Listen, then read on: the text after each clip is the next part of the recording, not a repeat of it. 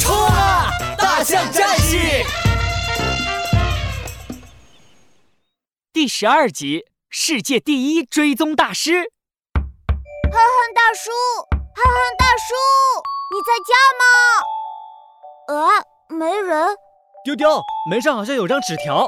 大象剑齿用鼻子接下纸条，纸条上歪歪扭扭的写着：“呵呵呵，呃，今天早上俺在小溪边救了两个掉进水里的人，他们一个特别胖，一个特别瘦。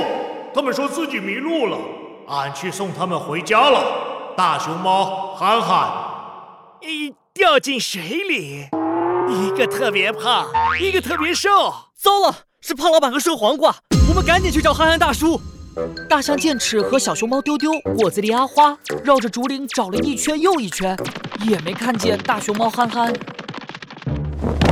整个竹林都找不到，憨憨大叔应该已经和那两个盗猎的坏蛋走了。哎，没人听我唱歌了。糟了，他可是大熊猫，那两个坏蛋不会放过他的。小熊猫丢丢急得尾巴都要炸毛了，大象剑齿的眼睛紧盯着地面，它伸长鼻子仔细地闻着四周的一切气味。地上的竹叶太多了，看不清脚印。啊，这种味道是……丢丢，阿花这边。大象剑齿背起小熊猫丢丢和果子狸阿花，向森林小路的方向跑去。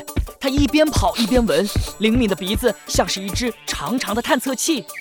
森林小路的方向有气味，他们应该去森林小路了。气味？可是剑齿，你没见过憨憨大叔，你怎么知道他身上的气味呢？啊，不，我闻到的不是憨憨大叔身上的气味。啊，那你闻的什么气味？不对呀，我怎么觉得这一路上都有一股我的臭屁味呢？呃，我我没来过这儿啊。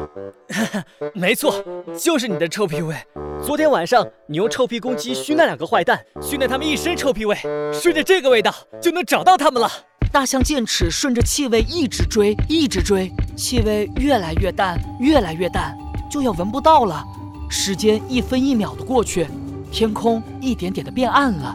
钩子一样的月牙升了起来，剑齿丢丢，快看那边！果子狸阿花指着远处的一片树林，只见三个身影已经走了进去，一个胖，一个瘦，还有一个是圆滚滚的黑白色。那两个坏蛋把憨憨大叔带到树林里去了，幸好我是夜行动物，晚上也看得见。我们快追！呃，不行，气味已经消散了，而且我晚上看不见，找不到他们的位置。我也看不见。而且那个树林的树特别多，一走错就会迷路，很危险。啊，那怎么办？虽然我能看到，但我速度慢，追不上他们呀。三只动物，你看看我，我看看你，谁也不知道怎么办。就在大家发愁的时候，一个声音突然响起：“既然你们这么发愁，为什么不找我帮忙呢？”大象剑齿抬头一看。树梢上出现了一个倒挂的黑影，找你帮忙？你是谁？呵呵，看来你们还不知道，世界第一的追踪大师就在你们眼前。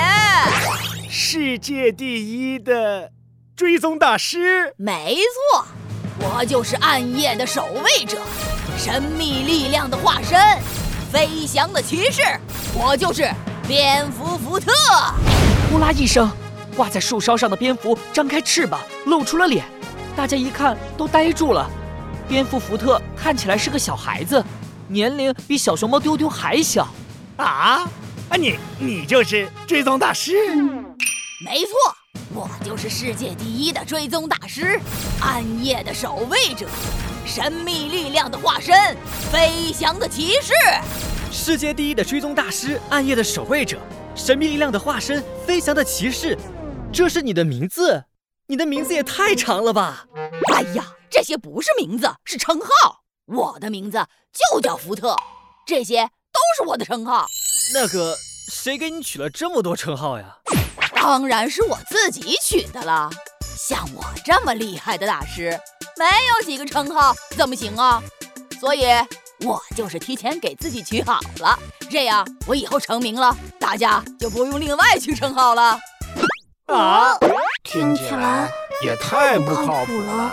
小熊猫丢丢和果子狸阿花都怀疑地盯着蝙蝠福特，但大象剑齿却点了点头。救人要紧，现在不是怀疑的时候。